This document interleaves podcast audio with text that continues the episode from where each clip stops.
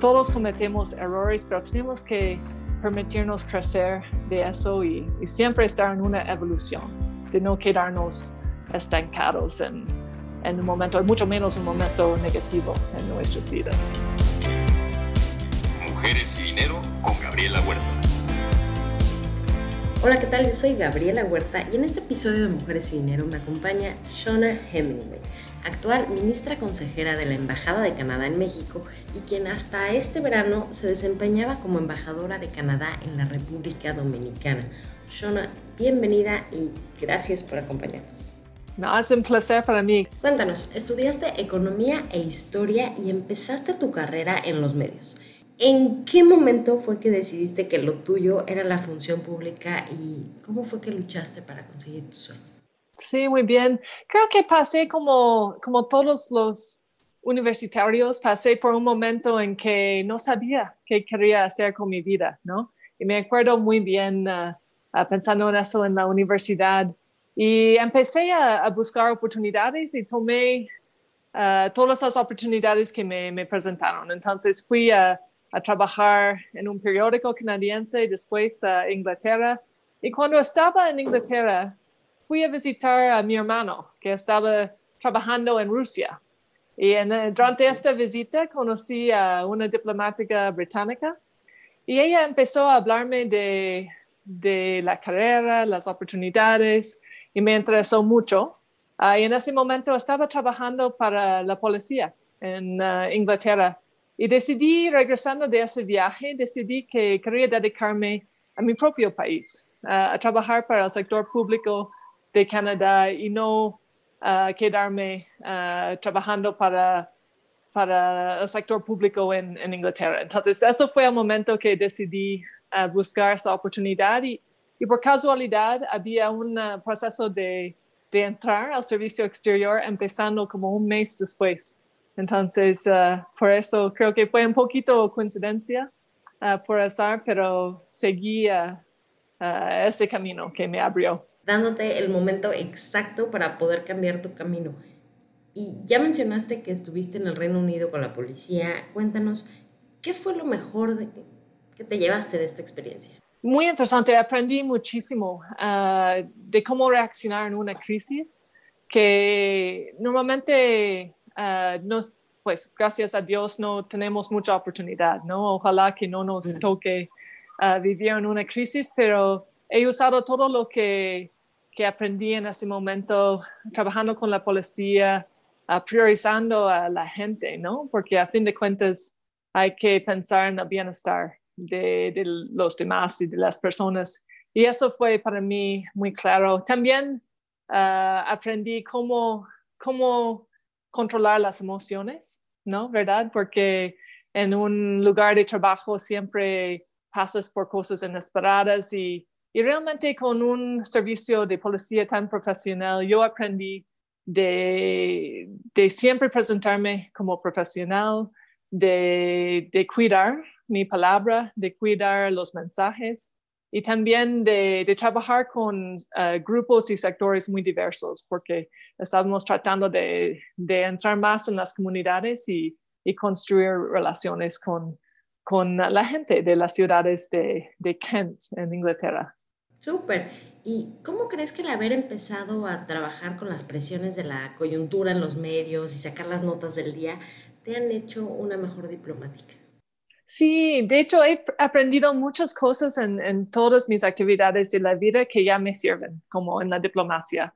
Ah, por ejemplo, cuando era yo en la universidad, ah, cuando estaba escribiendo algo, es que tomé mucho tiempo, ¿no? Y me, pues tal vez no esa palabra, otra palabra, y y pasé mucho tiempo revisando mis textos y cuando estaba en el periódico Toronto Star tuvimos uh, que producir o teníamos que producir siete o ocho artículos por ocho horas, ¿no? En una, una jornada. Entonces uh, tuvimos que escribir rápido, tuve que dejar ese, esa tendencia al perfeccionismo, ¿no? Y, y simplemente producir. Y eso es lo que aprendí de escribir rápidamente, de enfocarme en el mensaje y el propósito y no preocuparme tanto por un texto perfecto, ¿no? Entonces eso me sirvió de mucho y, y de no um, preocuparme por la prisa, ¿no? Se, siempre hay fechas límites, pero uh, haces tu mejor esfuerzo y, y vas a, a, lograr lo que estás tratando de hacer. Simplemente tienes que aventarte. Un gran consejo. Y bueno, sobre las otras herramientas o habilidades que has necesitado a lo largo de tu carrera, ¿cómo te has ido preparando para ellas? O sea, cuando llegaste ahí, ¿qué tipo de capacitación o qué tipo de lecturas hiciste? ¿Cómo te preparas? Sí, creo mucho en, en lo que es aprender de por vida, ¿no? De la educación de por vida, que hace muchos años yo pensé que voy a terminar mi carrera en la universidad y ya, ya con la educación y me doy cuenta ahora, me di cuenta qué tan equivocada eh, era esa idea de que la educación se acaba un día. Realmente es algo que tienes que seguir haciendo todo el tiempo y aún más en estos tiempos. Hay cambios tan rápido y, y lo que uno aprende, aprende en la universidad y son esos tipos de capacidades, ¿no? De cumplir, de terminar proyectos, Ah, de tratar de, enfocarte en ideas y, no, no siempre quedarse con la mente cerrada, ¿no? Ya, ya tuviste tu educación, tuviste esa carrera en la universidad, pero hay mucho más allá, hay mucho más desarrollo en tu vida ah, y hay que seguir aprendiendo ah, nuevas cosas todo el tiempo. Trato de aprender de, de todos, ¿no? Aprendo de, de mi familia, de mis hijas, de mi esposo, Ah, pero también de, de, los jóvenes estudiantes que trabajan en, en la embajada, me, me, di cuenta de que necesitamos las ideas y la inspiración de la juventud para encontrar mejores maneras de responder a los desafíos de la vida um, hoy en día, ¿no? Entonces, uh, ha sido un proceso, pero también uh, entrar en diálogo con personas que tienen más experiencia, que que han trabajado por años en un, una área, tienen mucho que compartir y a menudo uh, están buscando nada más una audiencia que quiere aprovechar de, de conocimiento y de las ideas que, que ellos pueden uh, regalar y brindar uh, al mundo. Entonces, hay que buscar aprender de, todos. Decimos mucho en la diplomacia que, que uno puede aprender mucho hablando con el chofer, ¿no? por ejemplo, el chofer de la embajada o el chofer, un taxista, porque tiene mucho contacto con, con gente en una comunidad, una sociedad diariamente que a menudo tiene perspectivas muy interesantes para, para nosotros diplomáticos. Sin duda alguna. Ya que mencionas el tema de aprender de otros, pedir ayuda, quisiera citar a otro político, el presidente Obama, que muchas veces ha dicho, no tengas miedo de pedir ayuda. Entonces, platícanos tú, Shona, de alguna vez que te hayas encontrado en una situación que no sabías cómo resolverla, necesitabas ayuda, ¿a quién le hablaste? ¿A quién se la pediste y cómo salieron de ella?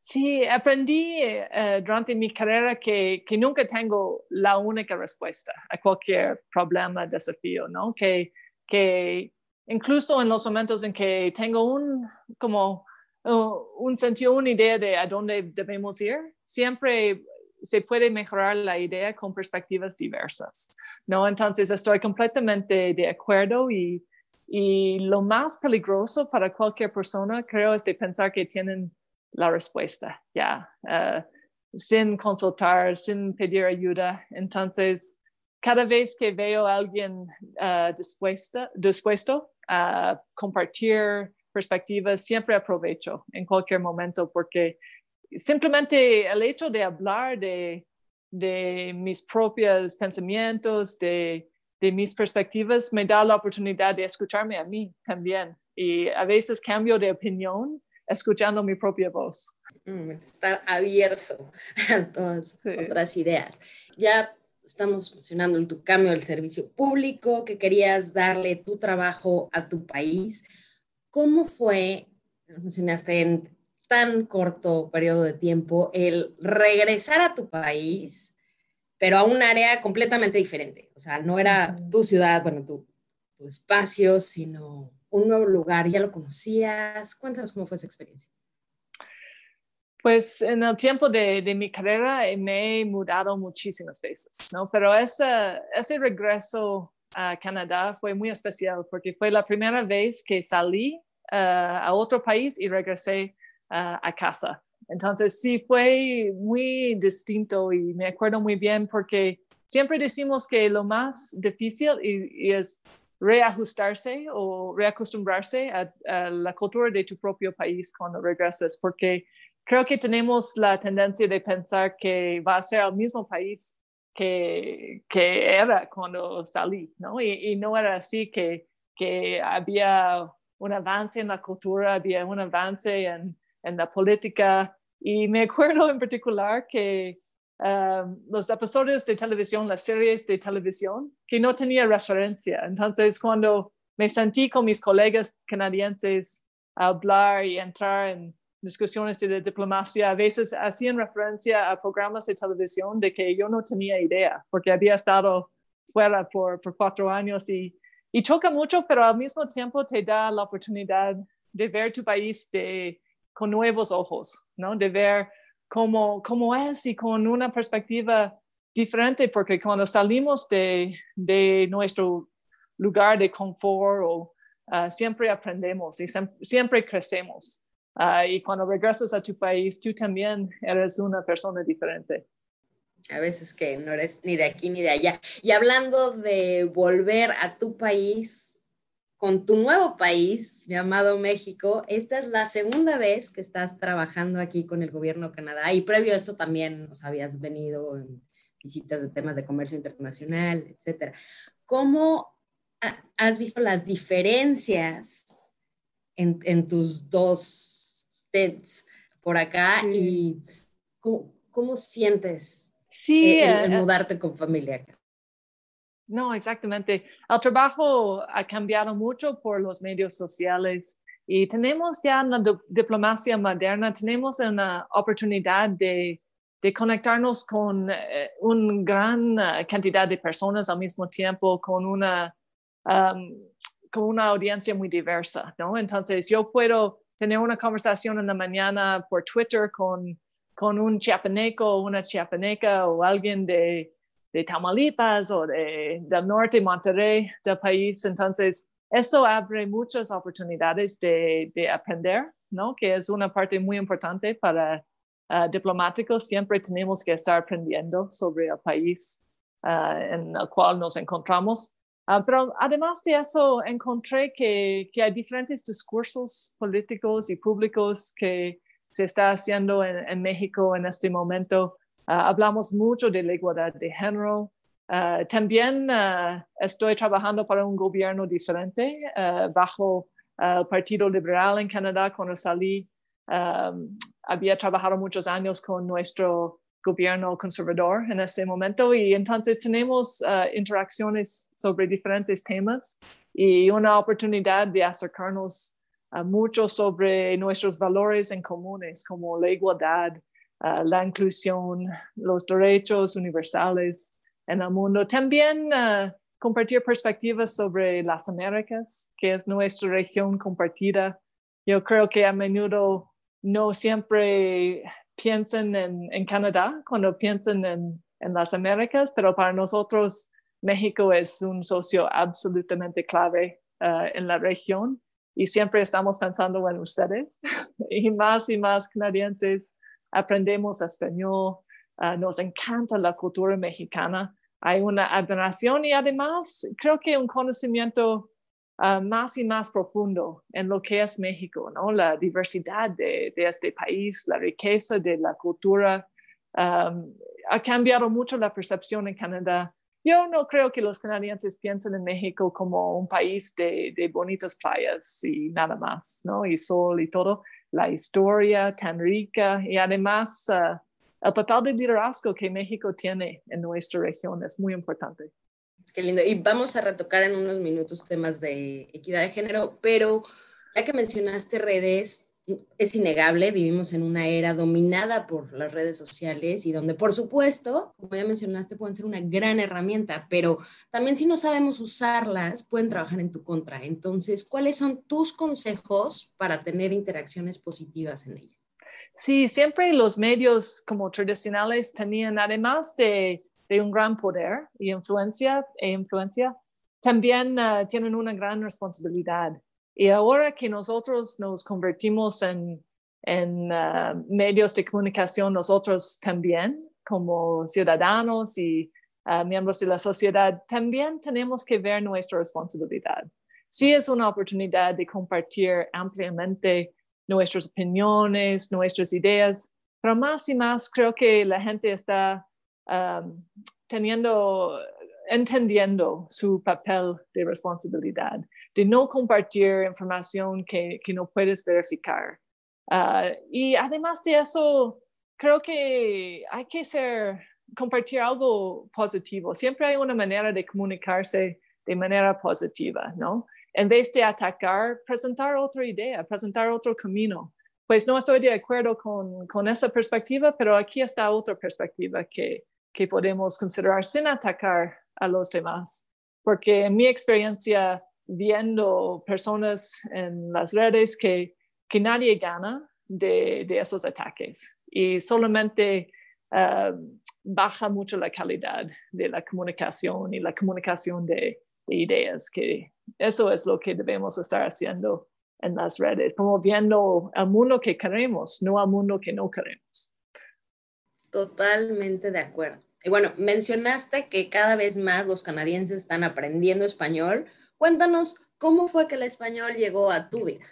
Sí, siempre tenía el deseo de aprender. Eh, estudié un poquito en la secundaria, pero hay que vivir un idioma, ¿no? De, de simplemente de hablar no es así. Hay siempre una cultura de atrás de las palabras. Y para mí, uh, empecé a estudiar tiempo completo. Para mí es importante estudiar tiempo completo y, y, desafortunadamente siempre voy a tener ese acento canadiense porque aprendí de adulto y así es. Uh, pero fue en el servicio exterior. Eso fue un gran regalo de mi carrera Ah, como diplomática que el gobierno uh, invirtió en mí ah, para que yo aprendiera español. Pero realmente creo que es gracias a, mi esposo mexicano y por eso hablo español con fluidez, aunque tengo, cometo errores y, y, tengo ese acento canadiense. Sí. El amor, el amor muchas veces te ayuda. Eso es. Típico detrás de un gran hombre y una gran mujer, pero también aplica de la otra forma. Así es, y tiene que ser tan importante tener un esposo feminista que, que me ve como igual, ¿no? Que nosotros somos iguales, tomamos las decisiones juntos y es también muy importante para mí. Eso es el, el secreto del éxito de una familia es que, que los dos están involucrados en las decisiones. Están juntos de acuerdo. Y esposo mexicano, o sea, ¿de dónde lo sacaste? él, de hecho, él trabajaba para el gobierno y nos encontramos en, en Toronto, en el G20, en 2000, 2010, hace 10 años. Y, y yo ya tenía la intención de de venir aquí a México a trabajar en la embajada, entonces, y, y ya había aprendido un poco más del español, suficiente para tener la base. Uh, y ya él, me, él tiene paciencia para mi español como infinita. es que tiene mucha tolerancia para, por mis uh, errores que cometo siempre. Ay, pero bueno, como mencionas, el acento es una cosa de pues, cuando aprendiste, pero realmente, o sea, tu español es bastante fluido y bastante bien estructurado, entonces, pues algo está haciendo muy bien el joven. Ah, Cometo errores, pero no me da pena. Ay, pero todos. Hablando de los regalos de, de tu vida diplomática, a ver, cuéntanos, o sea, creciste en un pueblito del Ontario rural y muy joven te convertiste en embajadora de Canadá en la República Dominicana. ¿Alguna vez te lo imaginaste cuando eras una niña? Cuéntanos, ¿qué querías ser de grande? No, yo creo que no, porque en ese momento no tuvimos tanta comunicación, acceso, no había internet, incluso no tuvimos muchos canales de televisión en mi pueblo, solo en un solo idioma y entonces Ottawa, la capital de Canadá, ah, estaba muy lejos de, mi pueblo. Ah, yo no tenía contacto con diplomáticos, mucho menos, ni con políticos y, y todo eso. E, es, interesante porque tenemos que pensar en aprovechar las oportunidades de, de ofrecerse contacto con diferentes carreras a los jóvenes, las jóvenes. Yo de niña, seguramente yo pensé hacer exactamente lo que mi mamá hacía, ¿no? Es lo que veía, ah, es el ejemplo que tenía, entonces yo pensé ser enfermera, pero yo no soporto ver sangre ni nada, entonces eso imposible. Um, pero como madre, como mujer, yo creo que es muy importante que, que tratamos de, de comunicar con los jóvenes, las jóvenes, Um, de las oportunidades de carreras, porque si uno no sabe que existe una carrera de diplomacia, ¿cómo vas a aspirar a ser diplomática o una embajadora en algún día? Entonces, para mí fue, fue poco a poco conociendo diferente gente, tal vez por la curiosidad que, que siempre he tenido de hablar con personas distintas, de, ver otras culturas que encontré a esa diplomática en Rusia, británica y y me presentó la carrera ah, y por eso entré. Pero no, es que realmente tenemos que acordarnos siempre que en los, eh, las regiones rurales a veces las oportunidades, incluso el conocimiento de las oportunidades no llega. Entonces tenemos que hacer esfuerzo, aprovechar de la tecnología que tenemos para que, que todas y todos tengan la oportunidad de conocer diferentes caminos, diferentes oportunidades. Y mucho cuando hablo con uh, grupos de, de jóvenes, um, niñas, mujeres, hablo de, de, que hay más oportunidad de no solo um, aspirar a, ser madre muy joven, ¿no? Que es una decisión que ojalá que todas tengan la oportunidad de tomar por sí misma, um, pero también hay que considerar que que tal vez dando más tiempo, explorar un poquito el mundo, ahorrar uh, dinero, estudiar, terminar los estudios, que, que, eso puede abrir muchas puertas que tú como joven, como 10, 12 años, tú no ves uh, las oportunidades que hay. Y hay que darse tiempo, ¿no? Para, para ojalá ver más allá de, de la experiencia de joven en este momento. Claro, para verlas y saber aprovecharlas también. Eh, durante tu misión como embajadora, dijiste que lograste llegar a donde estabas gracias a que tuviste acceso a educación, atención médica de calidad, en un hogar seguro y dentro de una comunidad que respetaba tus derechos como niña y mujer. Pero también dijiste que el factor más importante había sido el tener opciones. Cuéntanos de estas opciones. Eso es, que me acuerdo las conversaciones ahora con mis padres, por ejemplo, yo le dije, ah, mamá, voy a ser enfermera un día y, y nunca me dijo que sí, eso es lo que vas a hacer. Siempre me dice, pues tal vez, Shana. Ah, sí, tal vez, tal vez eso, o tal vez otra cosa, ¿no? Tú vas a ir explorando. Siempre me dio esa perspectiva muy abierta de que el mundo eh, tenía muchas oportunidades y que debo esperar y, seguir desarrollándome y, y que cualquier Em, cualquier camino que em, escogiera eh, era posible, ¿no? Que siempre había la posibilidad de, de ser lo que yo, si podría imaginarlo, podría hacerlo, ¿no? Eso fue algo que mis padres me regalaron, me brindaron y eso ah, espero que, que todos los padres puedan ofrecer eso a sus, sus hijos, sus hijas, para que, que, que no se limiten, ¿no?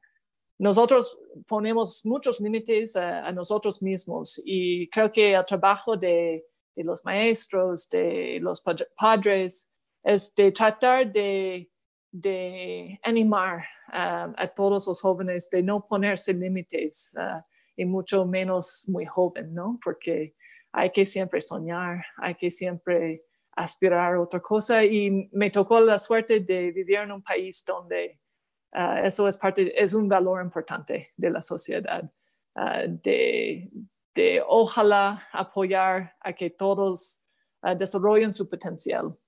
Y no siempre es el caso en cualquier casa, en cualquier sociedad. Entonces me tocó esa suerte y, y creo que, es algo que todos podríamos brindar a los jóvenes de hoy. Sin duda alguna, tus padres influenciaron de gran forma lo que eres hoy, pero ahora cuéntame de alguna mujer que haya marcado tu camino durante tu vida laboral.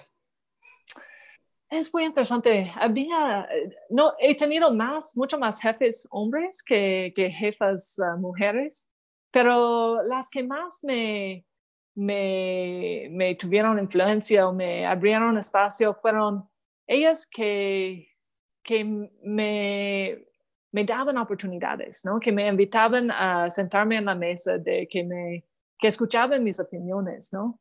Y tengo una directora, uh, cuando yo trabajé en, sobre los asuntos de G7 y G20, siempre me, me empujó un poquito, me empujaba a, interactuar directamente con los ministros, con los suministros y tener esa oportunidad porque uh, no puedes hacerlo hasta que tienes la oportunidad de tratar de hacerlo, ¿no? Entonces es muy importante uh, no simplemente uh, esperar que empleadas, empleados hagan su trabajo, pero de darles oportunidades de, de crecer en cualquier puesto. Es muy importante y eso es lo que más me, me ha marcado. Era una madre, uh, ella puso mucha prioridad en su familia, en el tiempo con sus hijos y, y puso como un marco alrededor de su trabajo. Entonces, es mi trabajo y eso es mi tiempo para mí, es importante, mis vacaciones son importantes, el tiempo que paso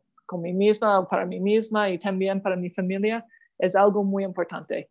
Y lo respetaba y aprendí a hacer lo mismo en mi propia vida. Y eso fue um, muy importante en, en mi desarrollo como profesional retomando este tema familiar, ¿cómo ha sido para tus hijas los cambios de dirección?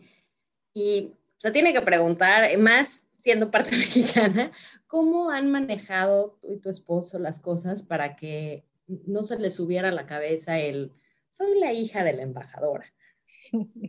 No, es interesante creo que como madre queremos todas ah, darle una calidad de vida a nuestros hijos y nuestras hijas como nosotros tuvimos, ¿no?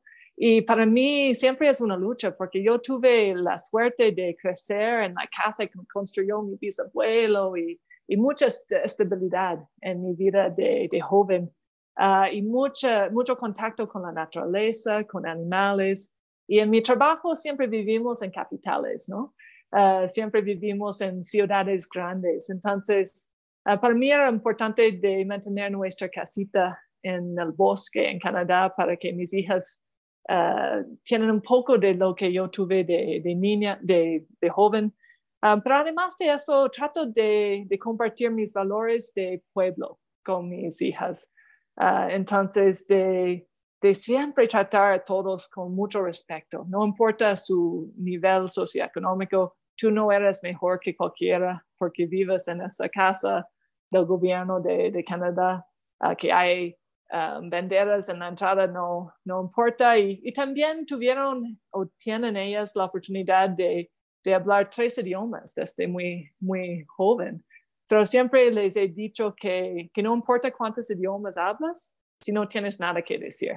Entonces tienes que enfocarte en desarrollar buenos valores, de buenas ideas, de, de ser cortesas con los demás, de aprender de, de, todos los demás. Entonces es muy importante mantener los valores y, las cosas físicas, las cosas uh, superficiales que, que, no tengan tanta importancia. Siempre somos una familia, siempre somos madre, padre y dos hijas y, y creo que no, no soy la embajadora o no era la embajadora en la casa. Entonces, uh, yo creo que me ven como madre y, y, a veces me preguntan, ¿por qué ¿por qué querían sacar fotos contigo, mamá? Me hacían esa, esa pregunta y, y siempre decía porque represento al pueblo canadiense. No es por mí, ¿no? Es por lo que represento en este momento. Y en otro momento vamos a, ser residentes en Canadá como cualquier otra persona. Entonces, tratar de mantener esa perspectiva de que um, todo eso es por lo que representamos, por la importancia de nuestro país pero no por, la importancia de, mí. Yo soy tu madre, no soy ah, nada más que una persona en tu vida. Entonces. Haciendo una labor. Bueno, has mencionado que viajas muchísimo, no solo mudanzas, sino en general viajes. ¿Qué es lo que no puede faltar en tu maleta? Ah, eso es una excelente pregunta. Creo que ah, un libro. Ah, creo que siempre, yo era de joven, siempre quería tener un libro porque nunca sabes cuando vas a tener cinco minutos libres y quieres tener algo que leer. Ahora es mucho más fácil porque tenemos Kindle y leemos libros uh, en uh, los smartphones, entonces uh, es fácil, pero siempre, siempre tener algo para transportarme a otro mundo o, enriquecer um, mi acceso a las ideas nuevas y todo eso, siempre tener eso a la mano porque porque siempre hay momentos imprevistos, ¿no? Retrasos de aviones o, también uh, cancelación. Hemos tenido en este año muchas cancelaciones, ¿no? De, vuelos. Entonces, hay que siempre tener algo ahí para aprovechar ese tiempo uh, libre cuando lo encuentras. Buenísimo. ¿Y hay algún libro en especial que te haya marcado recientemente? Leí, uh, que es interesante porque no leo mucho sobre religión, pero leí el libro del Papa uh, Francisco. Uh, y lo que me marcó de, de, su libro es cómo él evolucionó como ser humano. Que interesante porque cuando habla de la persona que era más joven, que reconoce sus errores, pero también uh, reconoció el crecimiento que, que, ha tenido. Y el hecho de que las personas alrededor de él lo permitía cambiar, evolucionar, crecer, es eh, para mí una lección importante. Y también permitirnos a nosotros de, de admitir o ver nuestros errores, crecer, aprender. Y no decir que solo porque yo era así en ese momento, que yo cometí ese error, eso no me define. Yo me defino hoy en el presente, ¿no? Y debemos dar esa, ese espacio um, a todos los demás y también tomar esa oportunidad para nosotros, ¿no? De no definirnos por un momento en la vida, mucho menos por un error, ¿no? Todos cometemos errores, pero tenemos que permitirnos crecer de eso y, y siempre estar en una evolución, de no quedarnos estancados en, en un momento, mucho menos un momento negativo en nuestras vidas. Enfocarnos en el conjunto de todas las acciones que ha habido. Cambiando un poquito de tema, platícanos a dónde te gustaría ir en el primer viaje internacional de placer, no laboral, con toda la familia, una vez que la pandemia lo permita. Ah, excelente. Hay tantas cosas que quiero mostrar a mis hijas, de verdad, de que yo vi Ah, en mis viajes a Europa y todo de, joven. el primer viaje va a ser a ver a los abuelos. Eso es, porque a fin de cuentas es la familia ah, que cuenta. Creo que muchos de nosotros nos hemos dado cuenta de eso durante la pandemia, la crisis, que son las personas y el bienestar de los demás, que, que es lo más importante. Pero cambiando un poquito, un viaje que quiero hacer es un viaje a Vietnam. Quiero llevar a mis hijas a, Vietnam. Y es muy especial para mí por dos razones. Yo de joven, mi mejor amiga de la infancia, mi pequeño pueblo en Canadá, era migrante vietnamita, que era un poquito inusual en nuestra área de, Canadá. No había mucha gente migrante. y aprendí fue mi primer experiencia con otra cultura. Y para mí es muy especial. Y luego cuando vivía en Corea, yo tomé un viaje sola a Vietnam y fue un viaje maravilloso. Entonces quiero uh, vivir eso una vez más. Encontré en un tren una poeta vietnamita que no hablaba inglés, yo no hablaba vietnamita, pero había un joven que, que interpretó y ella me, me contaba sus poemas y también ah, la cultura, la meditación, la playa, la comida, la comida. Entonces eso sería creo que el primer viaje que me gustaría hacer. Súper interesante y además compartirle a tus hijas algo que ha sido importante para ti toda, toda tu vida, ¿no? Muy interesante. Tocaste el tema de la meditación y sé que en la universidad jugabas voleibol a muy alto nivel, entonces quisiera saber si sigues jugando y qué otros deportes o cosas practicas actualmente para cuidarte. Sí, sí, me encanta el voleibol siempre no, tengo mucha oportunidad porque cambiamos de país, hay que buscar un nuevo club y eso hacía antes de ser madre y ya de ser madre ya, ya hago yoga en la casa porque salir de la casa es algo mucho más complicado de lo que era. Ah, pero sí, me encanta el voleibol. En la República Dominicana iba a los partidos, el equipo nacional femenino de, de Canadá fue a un torneo cuando estaba ahí, tuve la oportunidad de, compartir con ah, las canadienses, las uh, voleibolistas. Um, pero es interesante que, que menciona, mencionas meditación y los deportes porque lo más difícil de los deportes para mí es la, la cosa mental. Y eso uh, para mí era muy claro cuando la cosa que más difícil que hice como embajadora fue lanzar o aventar el primer pitch para abrir un partido de béisbol. Porque realmente es increíble. Yo jugaba béisbol toda la vida, que um, lanzar la pelota muy fácil, pero en ese momento, por alguna razón, tu mente como no comunica bien con tu cuerpo cuando estás enfrente de un uh, estadio de, de, personas. Y para mí me di cuenta de, de, lo importante y lo difícil que es el entrenamiento mental para todos los atletas y me imagino que la meditación es clave en, ese proceso, pero muy interesante el tema. ¿Y tú cómo lo superaste o cuando te encuentras en esas situaciones, cómo, cómo pasas la barrera? ¿Qué herramientas sí. Sí, trato de, de siempre evaluar um, mis debilidades, ¿no? Entonces, me doy cuenta cuando necesito practicar antes de hacer algo. Y eso fue un ejemplo de de lanzar el, primer pitch, la pelota, tenía que practicar antes, aunque era para mí algo muy natural. Sabía que en ese momento, en frente de un estadio de gente, sería difícil. Entonces, uh, busqué a un amigo que le gustaba mucho y íbamos diariamente uh, por unos minutos a jugar un poquito con la pelota.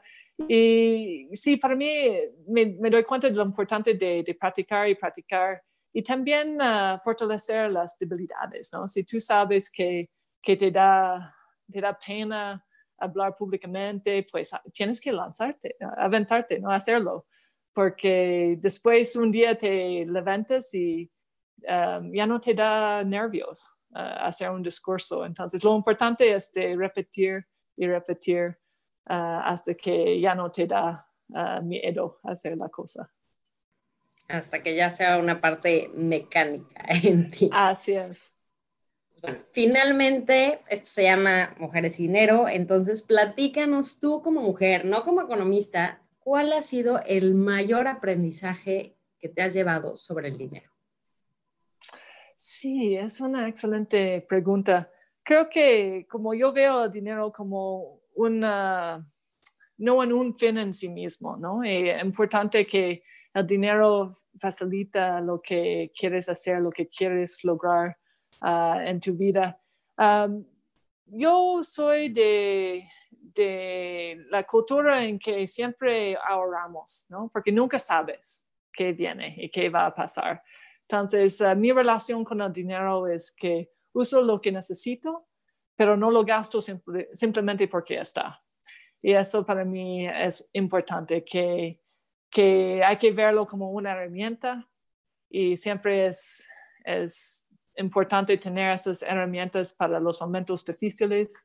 Entonces yo, yo ahorro, pero trato de no poner demasiada atención, demasiada importancia uh, sobre cuánto dinero tengo. Uh, simplemente trato de usarlo de manera uh, cuidadosa y, cuidadosa. Uh, y para las cosas que, que importan, creo que en lo que dedicamos, lo que gastamos nuestro dinero debe reflejar también nuestros valores, ¿no? Y lo que nos importa.